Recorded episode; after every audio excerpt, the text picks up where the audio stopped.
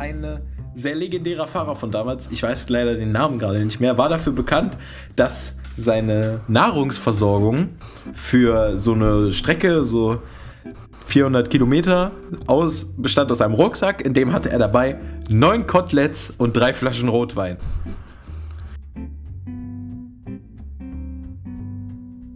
So, damit herzlich willkommen zu der nächsten Folge Alp die Stress. Welche Folge machen wir eigentlich? Sieben? Folge 7, genau. Folge 7. Unsere heutige Fahr Folge ist Fahrradkunde Teil Nummer 2.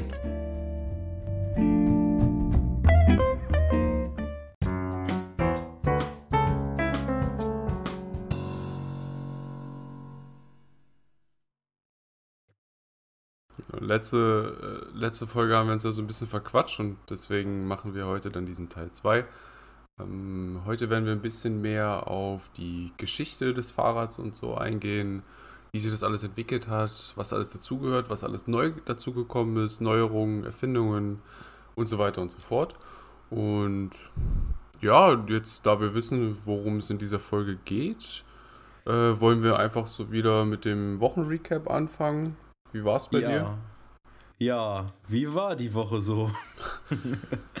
ja, unsere Woche war für uns beide äh, geprägt von einer ziemlich, ziemlich großen Runde.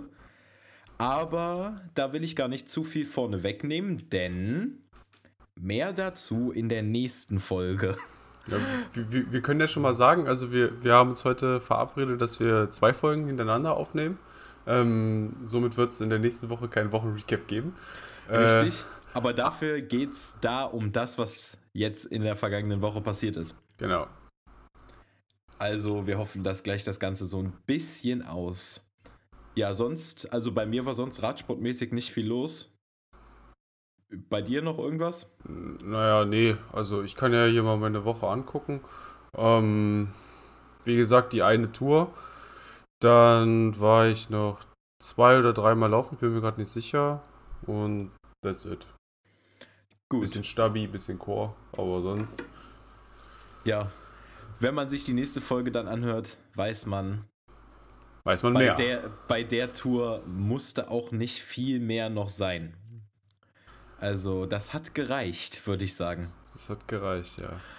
Gut. gut. Damit wollen wir gleich mal in unser in unser Thema für diese Folge einsteigen, denn wie du gesagt hast, wir haben ja letzte Woche schon ein bisschen über die Geschichte des Fahrrads gesprochen und dass da ja unheimlich viel sich verändert hat über die Zeit. Und ja. deswegen, wir wollen das heute nochmal einfach ein bisschen mehr historisch hinterlegt und ein bisschen chronologisch sortierter einfach nochmal durchgehen. Letzte Woche war ja auch so ein bisschen das Thema, was für Arten von Fahrrädern gibt es, was macht ein Rennrad aus. Und Jetzt wollen wir wirklich nochmal so den historischen Weg uns anschauen und damit dann das Thema Fahrradkunde auch so ein bisschen abschließen. Wie gesagt, wir haben uns ja gestern auch so Thema E-Bikes und sowas ganz schön verquatscht.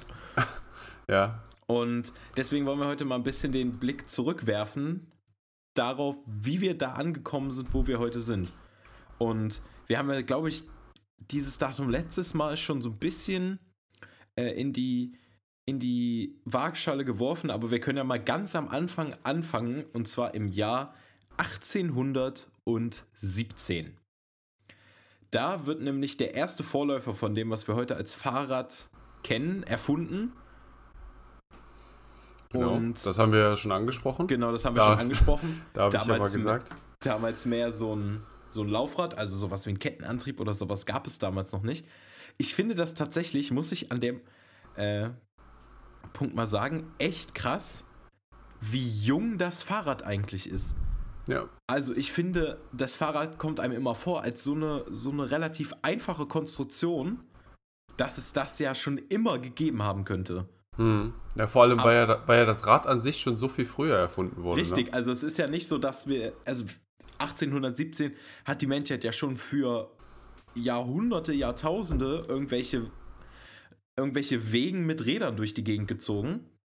Aber das Fahrrad, um einen Menschen draufzusetzen, gibt es eben erst seitdem.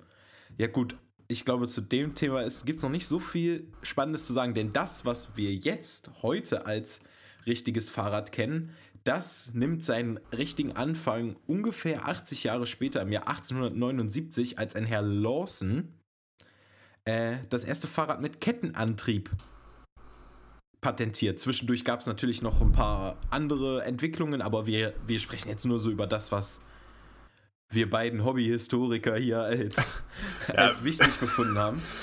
Ja. Genau, also seitdem gibt es das Fahrrad auch mit Kette. Und also seitdem ist das Fahrrad, würde ich sagen, das, was wir heute als Fahrrad kennen. Ja, wo hast du denn äh, überhaupt gegoogelt? Also wir haben, wir haben uns ja ein bisschen äh, davor Gedanken gemacht, beziehungsweise Vincent. Äh, ich bin, ich bin gerade als aufgestanden, noch, äh, noch ein bisschen verplant gewesen, aber äh, Vincent genau. hat schon genau. recherchiert. Wo ich, hast du denn nachgeguckt? Ich habe ein bisschen, bisschen, ein bisschen äh, recherchiert. Ich habe jetzt den Artikel gar nicht mehr offen. Das war aber ein sehr schöner eine sehr schöne Timeline aufgeschlüsselt, die einfach so die Geschichte des Fahrrads ein bisschen. Äh, hier, das ist von icebike.org. 58 mhm, okay. Milestones from Bicycle History You Must Know. Das heißt, es ist eine sehr schöne Timeline, auch mit, schön mit Grafiken hinterlegt. Kann ich auf jeden Fall nur empfehlen. icebike.com 58 Milestones from Bicycle History. Wir haben natürlich jetzt nicht alle 58 uns rausgegriffen, mhm. sondern nur so das, was auch für uns im Thema Rennradsport so ein bisschen Relevanz hat, worüber man auch ein bisschen was sagen kann. Ja. Gut, damals übrigens finde ich sehr interessant auch, äh, total üblich waren Holz- oder Vollgummireifen. Ja, also Holzreifen war ja ganz schlimm. Holzreifen dann mit so einer, äh, mit so einer Stahlnarbe drüber, halt mit so einem Metall, genau, mit so einem mit, Metallstreifen. Mit, mit, so einer auf, mit so einer aufgeschlagenen Stahlplatte. Ja, und dann über diese Cobbles aus den damaligen Zeiten. Die Pferdekutschen und so hatten ja auch diese ganzen Reifen. Also das, Richtig. Das, das war ja halt gängig, aber es gab ja auch nichts anderes. Und ich meine, wie, wie wolltest du denn einen Gummischlauf auf, diesen, auf dieses Holzrad ziehen? Das, das ist halt technisch nicht möglich gewesen. Deswegen war das halt die einzige Alternative. Wobei ich ja glaub, sogar glaube, dass mit, diesem, mit, diesem, mit dieser Stahlverkleidung, diesem Metallverkleidungsding, mhm. dass es sogar bequemer, also bequemer in Anführungszeichen, aber dass es halt schon ähm, besser war als nur ein Holzreifen. Äh, ja. ein, Holz, ein Holzrad. Ich, ich glaube, das ist vor allen Dingen so ein so ein Widerstandsfähigkeitspunkt, der da kommt. Also es schlägt dir halt nicht das Rad durch oder sowas, aber ich glaube, komfortmäßig macht der Stahlbeschlag da nicht so viel Unterschied. Auf jeden Fall, ich habe das vor allen Dingen angesprochen, denn 1888, schönes Jahr, äh, gibt es da nämlich eine große Entwicklung, denn ein Herr, dessen Nachname wir heute noch alle kennen, John Boyd Dunlop, erfindet damals einen aufblasbaren Schlauch aus Gummi, den man für Reifen einsetzen kann. Und man kommt dann auch relativ, relativ schnell auf die Idee, dass man den in verschiedenen Größen, sowohl für Kutschen, dann später die ersten Autos, aber auch für Fahrräder einsetzen kann. Das heißt, dann fing es an, man konnte sich das erste Mal ein Platten ins Radfahren. Stimmt, ja. Und aber ist natürlich also ein ganz anderer Komfortaspekt, wenn man auf einmal halt Luft im Reifen hat, weil der Reifen federt, ja, selbst noch bei den heutigen Rennrädern ist das der Hauptpunkt Komfort. Reifen und Rad, weil da wird das meiste von der Straße aufgenommen und abgefedert. Also da kann man die schönsten Carbon-Layups haben, die es gibt. Ein ordentlicher Reifen mit einer schönen, mit einem richtigen Reifendruck ist ein absolutes Muss für eine komfortable Fahrt. Apropos Reifendruck, äh, Philipp, willst du da noch mal kurz die Geschichten aus dem Anfang deiner Radfahrzeit erzählen? Äh, also, ähm, ich bin da irgendwie noch so ein bisschen auf diesem äh, alten Eisen hängen geblieben. Also ich, ich hatte auf meinem ersten Rad bin ich 23 mm gefahren und hatte immer, also ich habe da vor jeder äh, Radtour gecheckt, ich glaube, ich hatte mindestens 7,5, wenn nicht sogar 8 Bar drauf. Auf 23er äh, Reifen. Ähm, und das, das war halt, das war brutal hart. Äh, es war auch viel zu viel. Also ich, ich wiege jetzt nicht so viel, dass ich da so viel, so, so viel drauf machen müsste. Ähm, Ich glaube, dann muss ich mich auch gar nicht wundern, warum ich mir ständig in Platten gefahren habe. Also der Reifen war scheiße, das war halt wie gesagt irgend so ein billiger Michelin-Reifen, der schon total runter war. Dann immer mit 7,5 oder 8 Bar. Was Äh, natürlich eine absolute Beanspruchung für den Reifen dann auch noch ist. ja, und ähm, nee, jetzt, jetzt bin ich dadurch, dass ich jetzt auch 28er Reifen fahre, wesentlich niedriger. Also hinten habe ich immer 6, vorne habe ich 5 und der Komfort ist halt, das sind Welten. äh. Ich Ja, hatte ja auf auch, auf meinem, äh, auf meinem Aero-Rad hatte ich vorne 23, hinten 25 und äh, da bin ich dann auch mit weniger gefahren und das hat halt auch schon viel gemacht. Hm. Wobei ja, du hast ja dieses Carbon-Layup da angesprochen. Ja. Ähm, ich hatte halt einen, Car einen Carbon-Lenker und wenn du jetzt über halt Hucke gefahren bist, dann hat das schon gut was weggefedert. Du konntest den ja auch, wenn du dich draufgestützt hast, hat der sich halt auch mitbewegt und so. Hm. Das, das ist halt auch so eine Komfortsache, aber die Reifen, die machen da halt schon wirklich einen äh, signifikanten Unterschied. Ja. Oh. Also, ich weiß noch, als ich mein Rad gekauft habe, mein erstes, das weiße, äh, waren auch irgendwie ganz, ganz billige No-Name-Reifen drauf. So halt die, die der Hersteller so mit reinschmeißt. Das ist ja ein Punkt, an dem von den Herstellern gerne gespart wird. Und dann habe ich mir ein paar Continental GP4000 gekauft. Und das war ein Unterschied. Also, ich finde das krass, was ein guter Reifen für einen Unterschied machen kann für das Fahrgefühl von so einem Rad. Hm.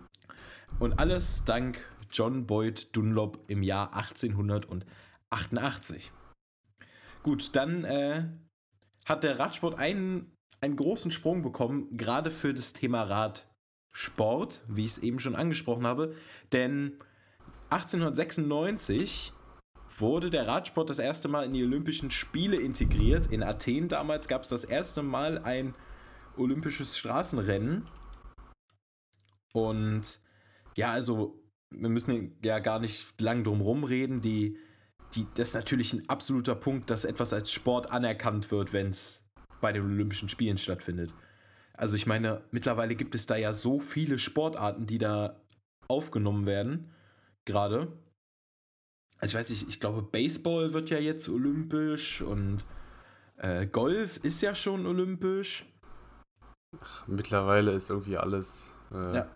alles olympisch. Witzigerweise, ich habe gerade, als du das erzählt hast, habe ich hier ähm, das gegoogelt. 1896 ähm, der Streckenverlauf, weil das ist das erste, war das das erste Radrennen? Das, Das, das erste Mal, dass ein Radrennen bei den Olympischen Spielen stattgefunden das war hat. eine 87 Kilometer lange Strecke von Athen nach Marathon und wieder zurück.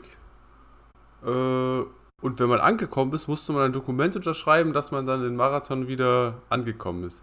Und was ich auch ganz cool finde, ähm, bei Medaillengewinner steht die Goldmedaille nicht vergeben. Aber die Siegerzeit ist 3, Stunden 22. Das Sieben- ist ja interessant. Sieben, Warum? Keine Ahnung. Sieben Athleten aus drei Ländern. Äh, ja. Ach. Interessant, keine Goldmedaille vergeben. Ist niemand angekommen oder was ist passiert? Äh, sieht so aus. Also der, hier steht bei den Ergebnissen in der Rangliste Aristides Konstantinidis aus Griechenland. Und der zweite war August Gödrich aus dem Deutschen Reich mit 3 Stunden 42. Alle anderen Zeiten sind unbekannt. Ah, reicht ja auch. Ja. Gut. Aber wir müssen da nochmal, also 87 Kilometer klingt ja von heutiger Hinsicht nicht mehr ganz so viel. Aber wir müssen noch einen wichtigen Punkt ansprechen. Denn wichtige Sachen, die wir heute voraussetzen, da werden wir im Verlauf nochmal zu kommen, äh, die gab es damals noch nicht. Zum Beispiel Freilauf oder Gangschaltungen. Ja. Das heißt, man hat da wirklich damals einen starren Gang die ganze Zeit durchgetreten. Schrecklich. Also es gibt wir, haben, wir haben ja letztes Mal über diese Fixgear-Sachen gesprochen. Und wenn man sich jetzt diesen äh, Fixgear-Sachen auf diesem alten Rad vorstellt, mit dieser alten Technik, alles bockschwer, total, total Ja. steif, die, äh, die ganzen Straßen in einem völlig schlechten Zustand aus heutiger Sicht betrachtet. Und dann vorstellen, dass man das alles mit so einer Hippe fahren muss.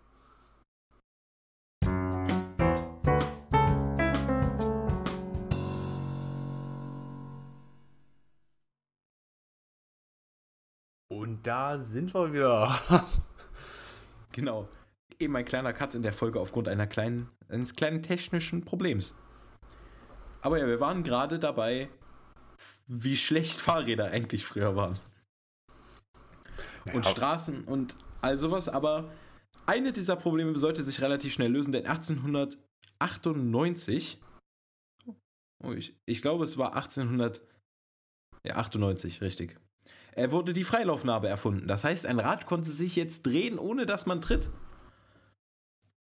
Unfassbar. Unfassbar, ja. Game, ja, es war quasi ein Game Changer, kann man ja so Abs sagen. Also es ist wirklich absoluter Game Changer. Also ist ja so etwas, das setzt ja heute jeder, wenn man sich auf ein Fahrrad setzt, voraus. Mhm. Dass das Fahrrad nicht weiter tritt, wenn man aufhört. Ja. Also ich weiß noch, auf meinem ersten Fahrrad hatte ich einen Rücktritt. Und ja. Ähm, das ist die ja auch. Erfindung der Rücktrittbremse habe ich tatsächlich weggelassen aus der, ja, das aus ist der halt, Timeline. Das, das, ist ja jetzt auch nicht so wichtig, aber äh, zum Beispiel, ich könnte mir nicht vorstellen, jetzt mit dem Rücktritt zu fahren. Weil das ist doch total, so diesen, diesen, dieses freie Treten, auch mal dieses Rückwärtstreten, das ist halt total entspannend manchmal. Ja, also äh, auch, ich hatte auch früher einen Rücktritt und irgendwann habe ich mich mal in irgendeiner Spaßsituation aufs Fahrrad irgendwie meiner Mutter oder so gesetzt und Damenräder haben ja heute noch sehr oft Rücktritt. Mhm. Und äh, ich finde das auch schrecklich, weil man, man gewöhnt sich auch dran, jetzt wenn man auf eine Kurve zufährt oder sowas, äh, einfach die Füße nochmal durch rückwärts treten, nochmal neu auszurichten oder irgend sowas. Und äh, wenn da jedes Mal die Bremse kommt, ich könnte auch nie wieder ein Fahrrad mit Rücktritt fahren. Also, Gott sei Dank müssen wir das auch nicht. Gott sei Dank müssen wir das nicht, ja. Gut, wir kommen mal zu unserem nächsten Meilenstein. Der kommt nämlich im Jahr 1903. Da betritt das erste Mal etwas die Weltbühne, was heute absolutes Standard-Ding im Radsport ist. Denn 1903 findet die erste Tour de France statt. Ist ja auch das Top-Event, sage ich mal, ne? Ist das absolute Top-Event in der Radsportgeschichte. Lustigerweise, Philipp, weißt du denn, warum es die Tour de France überhaupt gibt? Ähm, ach, du, also ich kann es dir jetzt nicht sagen, aber ich hatte mal ein Video drüber geschaut. Klär mich Richtig. auf, Vincent. Ja, darauf habe ich gewartet. Äh, lustigerweise hat die Tour de France als Radrennen angefangen, um eine Autozeitschrift zu promoten. Äh, das war nämlich die französische Zeitung Le Auto. Oder, also schon mal kleiner, kleiner Spoiler, ich kann kein Französisch und entschuldige mich hier mal offiziell für alle falschen französischen Aussprachen, die ich wahrscheinlich noch so begehen werde in dieser Folge und allen, die darauf folgen. Und äh, die hatte einen, einen Autor oder Reporter, Henri Desgrange, und ja. der, hatte, der hatte die Idee, wir machen so ein Radrennen durch ganz Frankreich, um unsere Zeitschrift zu promoten. Hat auch, glaube ich, sogar relativ gut funktioniert. Und so wurde dann die erste Tour de France ausgerichtet. Hatte, hat mit der Tour de France, die wir heute kennen, nicht mehr schrecklich viel zu tun, was damals passiert ist. Denn die heutige Tour de France ist ja, sind ja 21 Etappen die durchschnittliche Länge sind, glaube ich, ungefähr 160 Kilometer. Und es gibt drei Ruhetage immer am Anfang jeder der drei Tourwochen. Ja, wie sah denn die Tour damals aus, Philipp? Warum hat das denn nichts mit dem zu tun, was wir heute machen? Also, ich habe ja neben mir auch das Dokument offen und ähm, es gab sechs Etappen. Und die durchschnittliche Länge, du hast es ja eben gerade angesprochen, äh, liegt damals oder lag damals bei 400 Kilometern. Also das ist eine un unglaubliche Zahl. Äh, wenn wir uns jetzt noch im Hinterkopf behalten, mit was für Rädern. Ja. Ähm, das mit den Ruhetagen äh, war ähnlich. Da waren sogar mehr Ruhetage dazwischen. Ich meine, bei längeren Touren braucht man halt dann auch einfach mehr Ruhetage. Äh, die längste Richtig. Strecke. Also da gab es, da gab es ja Ruhetage zwischen allen Etappen. Ja. Also ein bis drei Tage Pause zwischen den Etappen. Das wäre ja heute unvorstellbar. Heute gibt es einmal alle sieben Etappen einen Ruhetag. Genau. Dann die, das letzte Event war auch das längste. mit 471 Kilometern, beziehungsweise die letzte Etappe. Und das Ja. kürzeste waren 268. Aber auch die kürzeste Etappe sind immer noch mehr als äh, jede Stage der Tour de France heutzutage. Richtig, Und- also das sind so, so Sachen. Also über 200 kommt man ja heute nur manchmal so ganz knapp bei so einer langen Flachetappe. Ja. Aber 268 Kilometer und wie, wie du eben schon gesagt hast, damals ja über Stock und Stein.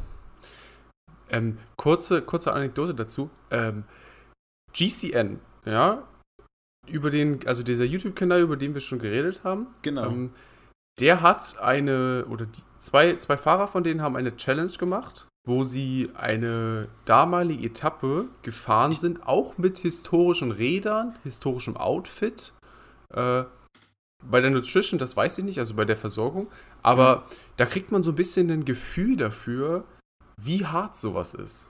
Ich glaube, das war tatsächlich die erste Etappe der Tour 1903.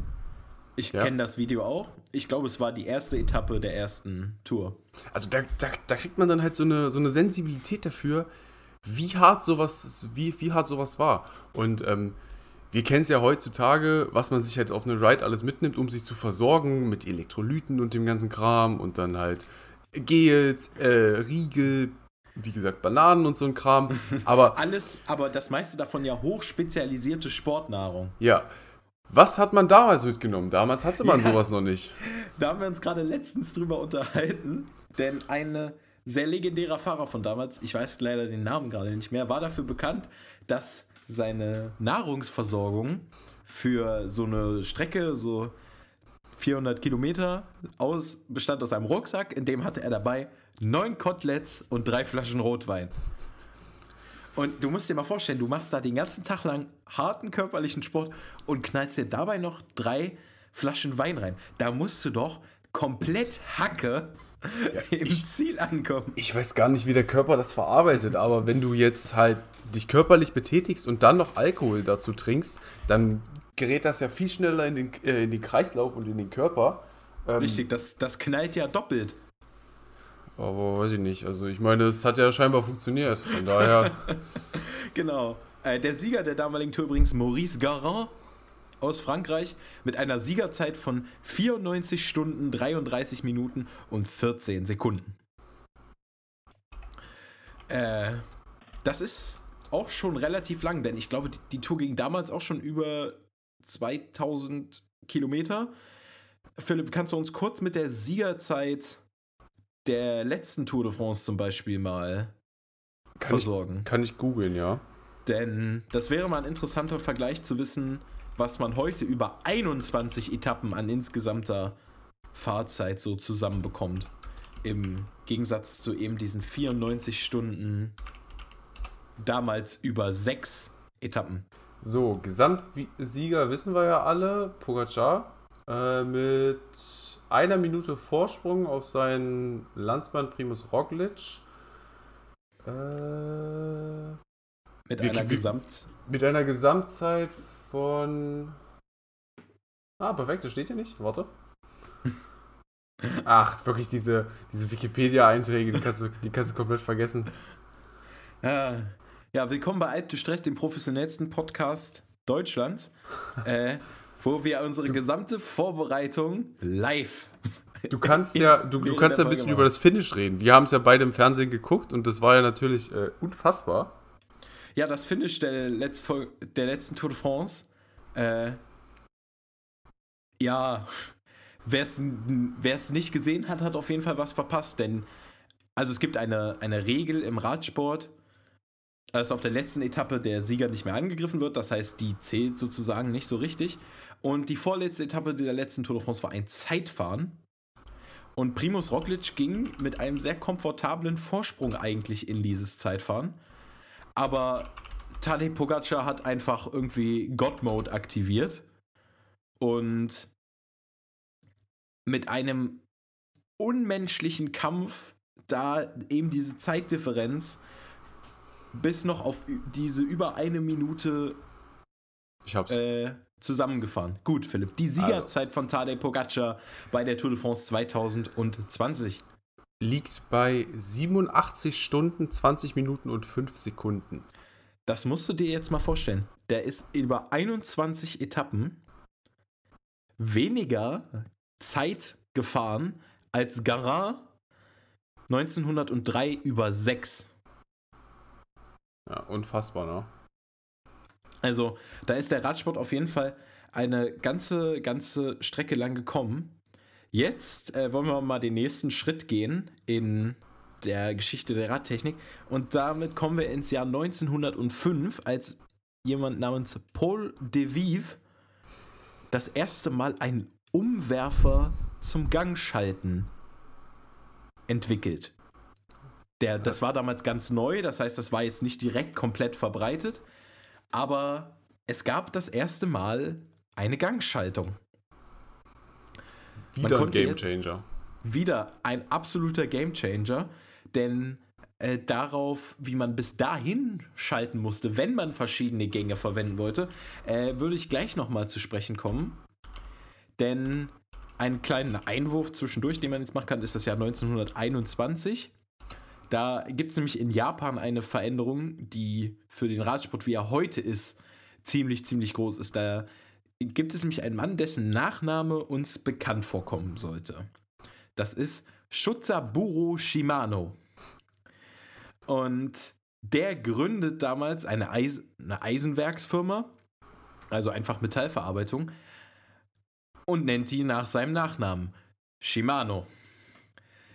Ja, warum ist denn Shimano sowas, was ich hier so exzessiv betonen möchte? Ja, wir, wir, wir kennen es ja alle. Also Shimano ist einer der größten Ausstatter, was Fahrradkomponenten angeht. Ich glaube, es ist, was Gangschaltungen angeht, tatsächlich der größte Hersteller weltweit. Also der meistverkaufteste auf jeden Fall, beziehungsweise der ja. meistverbreiteste. Ähm, und es, wir sind lange nicht an dem Punkt, dass äh, Schaltwerke, Umwerfer und so auf jedem Fahrrad gleich sind. Also es, es wird ja unterschieden, bei was für einem Rad man das benutzt. Dann gibt es ja. eine, eine, einzelne, äh, ein einzelnes Klass Klassement in, bei Rennradschaltungen. Ähm, dann gibt es die bei normalen Trekking- und Tourenrädern, dann gibt es die bei Mountainbikes, dann kommen noch andere, andere Hersteller dazu, wie zum Beispiel SRAM, die haben auch. Oder, ja, Campagnolo. Genau. Für, jede, für jede Art von Schaltung gibt es dann noch verschiedene Preisklassen. Ja.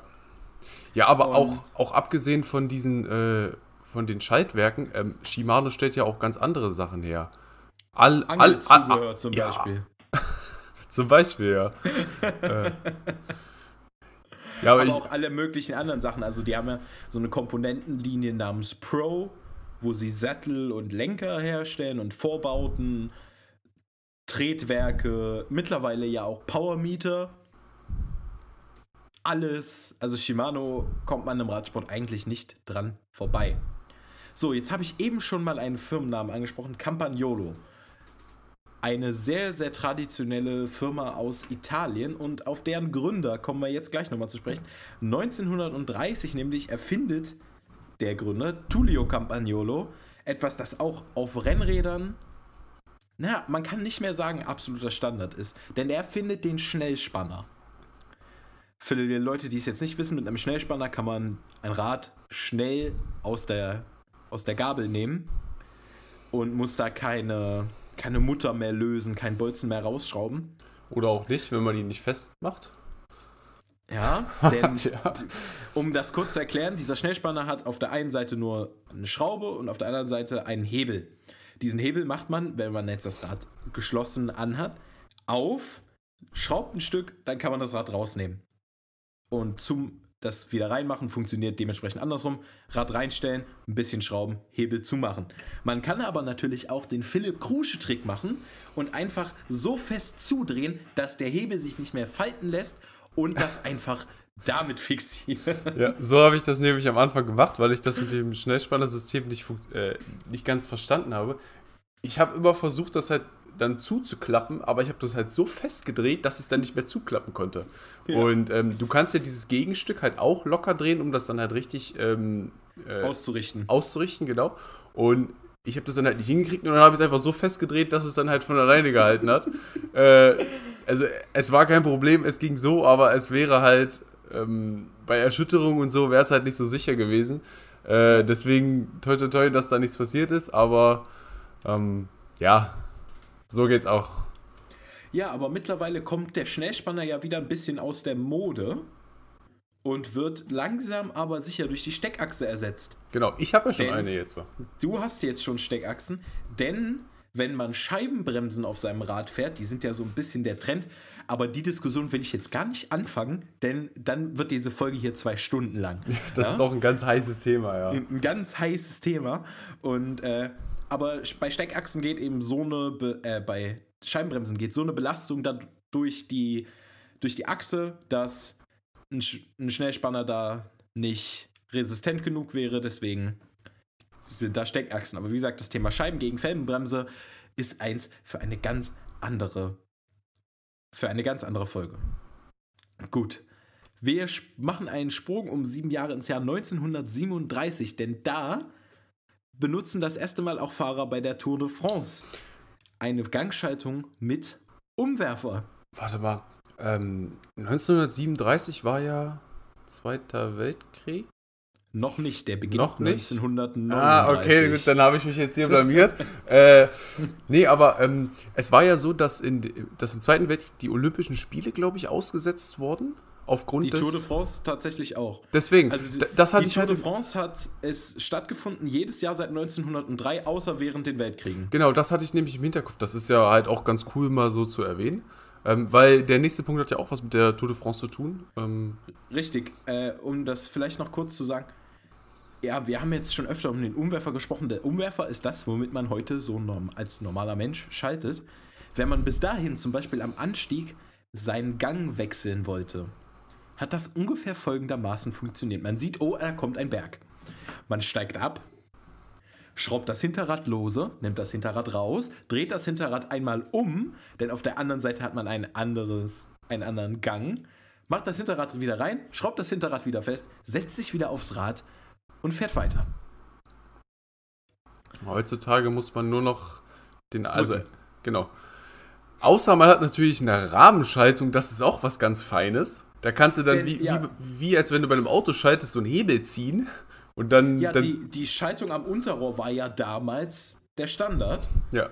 denn diese luxuriösen Schalthebel, wie wir sie heute haben, die kamen ja erst später ins Spiel. Damals hatte man einen Schalthebel am Unterrohr, den man dann vor- oder zurückgestellt hat, je nachdem, wie man dann seinen Umwerfer schalten wollte. 1983 passiert was, was heute im heutigen modernen Radsport eigentlich auch nicht mehr wegzudenken ist.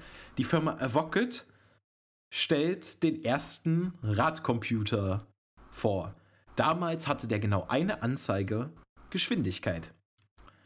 Wie hat man das denn damals schon gemessen? Hatte man da schon die ganzen Sensoren und so? Ich weiß nicht. Also 1983, das ist so dieses System, was man noch so von diesen, diesen Kinderradcomputern lernt. Das heißt, es kommt ein Magnet an eine Speiche und ein Sensor an, an die Gabel. Also ich weiß nicht, ob ich hatte früher auch so einen Radcomputer, der das so gemessen Ja, hat. doch, ich, ich glaube, Und ich weiß, dann dreht sich das und durch die Veränderung des Magnetfelds kann man das dann messen. Wir sind hier kein Physik-Podcast, deswegen gehen wir da jetzt nicht weiter drauf ein. Aber so ungefähr hat das damals funktioniert. 1989 dann passiert was, was wir in Deutschland immer noch nicht geschafft haben.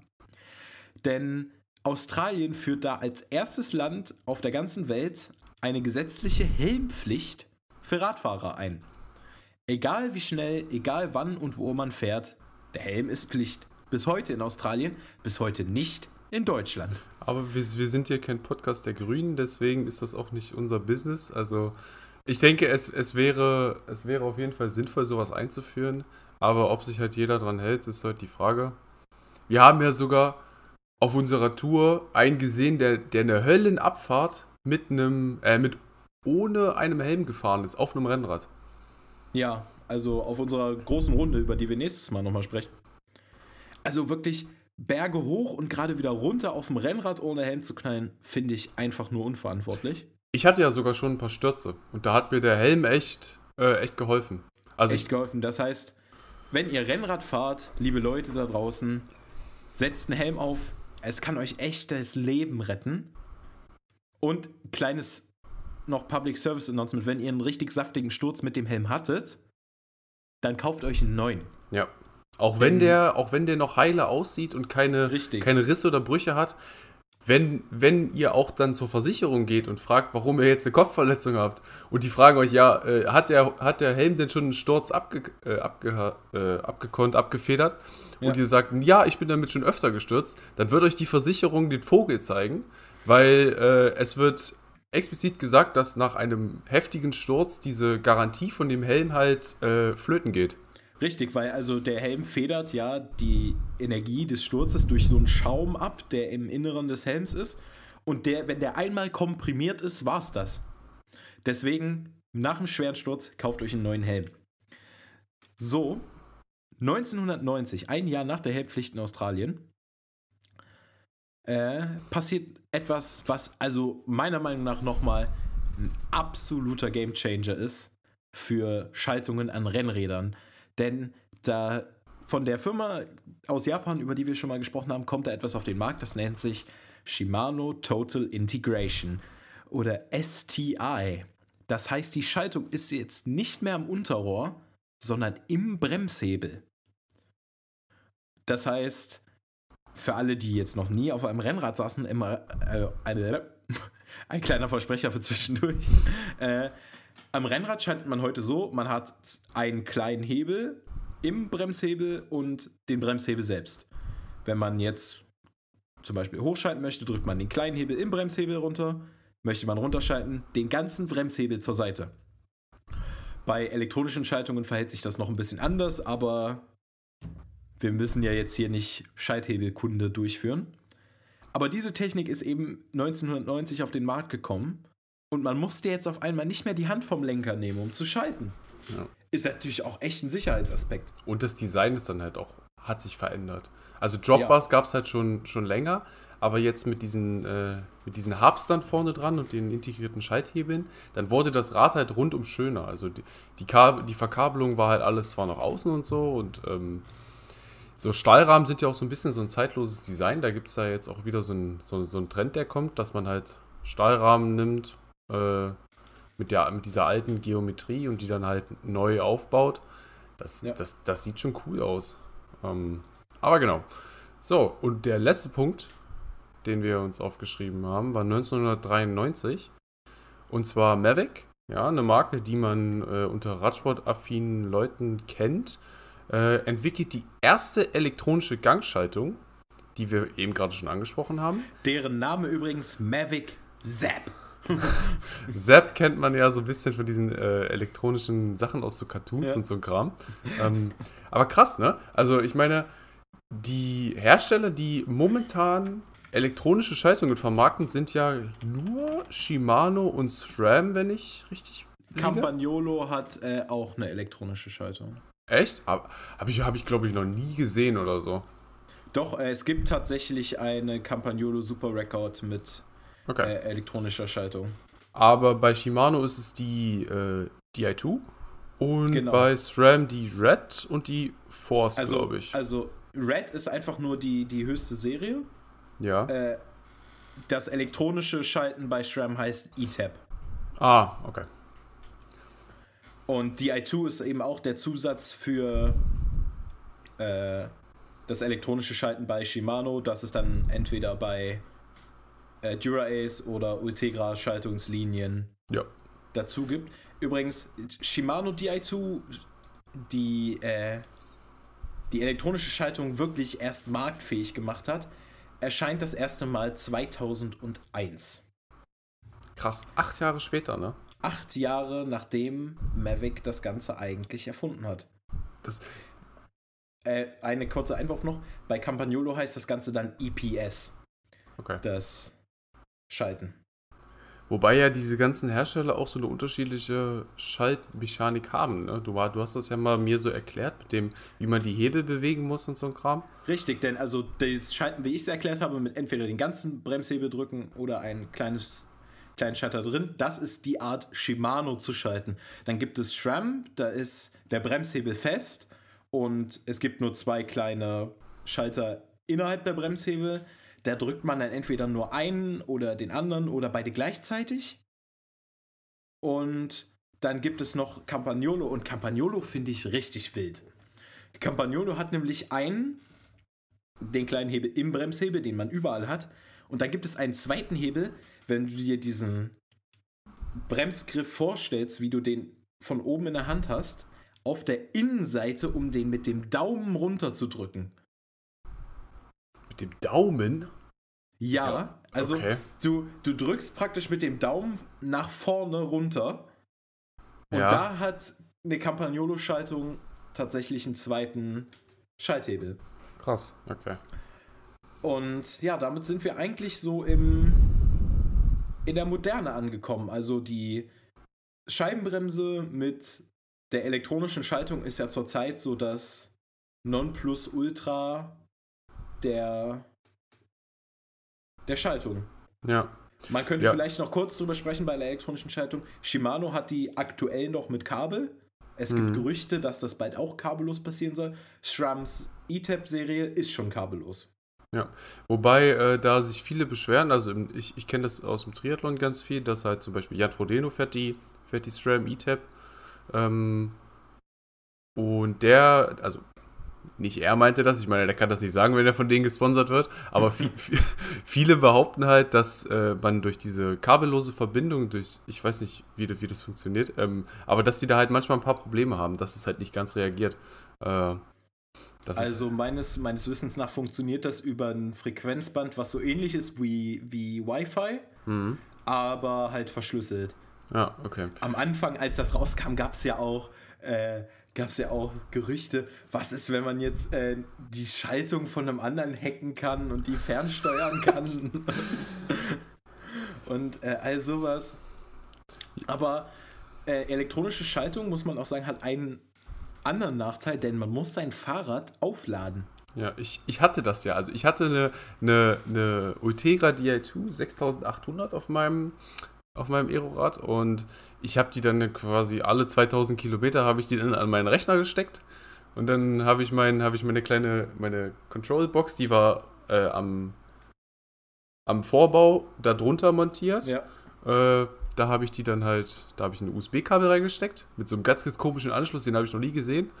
Äh, Ja, ne, also das machen Hersteller ja gerne, dass da ein eigener Anschluss verwendet wird, damit Ja. auch ja kein anderer ein Kabel vertreiben kann, Genau. womit man das denn laden könnte. Ja, und dann musst du halt dein Handy laden. Witzigerweise, äh, wenn du es nicht auflädst und dieses Ding leer ist, dann ist es nicht so, dass du nicht schalten kannst, sondern ähm, der Umwerfer vorne springt aufs kleine Kettenblatt und hinten kannst du noch schalten. Das ist dann so ein bisschen dieser, äh, Not, dieses Notstromaggregat, beziehungsweise diese. das heißt, wenn die Batterie sehr, ne sehr niedrig ist, kommst du in so einen, in so einen Notfallmodus. ja, Weil ich habe es tatsächlich auch schon gehört, dass wenn die Batterie ganz alle ist, dann passiert da ja auch wirklich nichts mehr.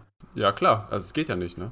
Richtig. Also, Aber da, Äh, also, da, das ist eigentlich das- unwahrscheinlich, dass sowas Das, passiert. ja, aber äh, es ist natürlich auch irgendwo ein bisschen vielleicht fehleranfälliger als eine mechanische Schaltung manchmal, in den meisten Fällen nicht. Denn ich erinnere mich an die Tour de France 2018,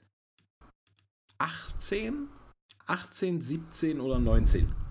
Eins dieser drei Jahre, äh, als Rigoberto Uran auf einmal die Schaltung komplett ausfiel. Der fuhr damals auch schon eine elektrische Schaltung.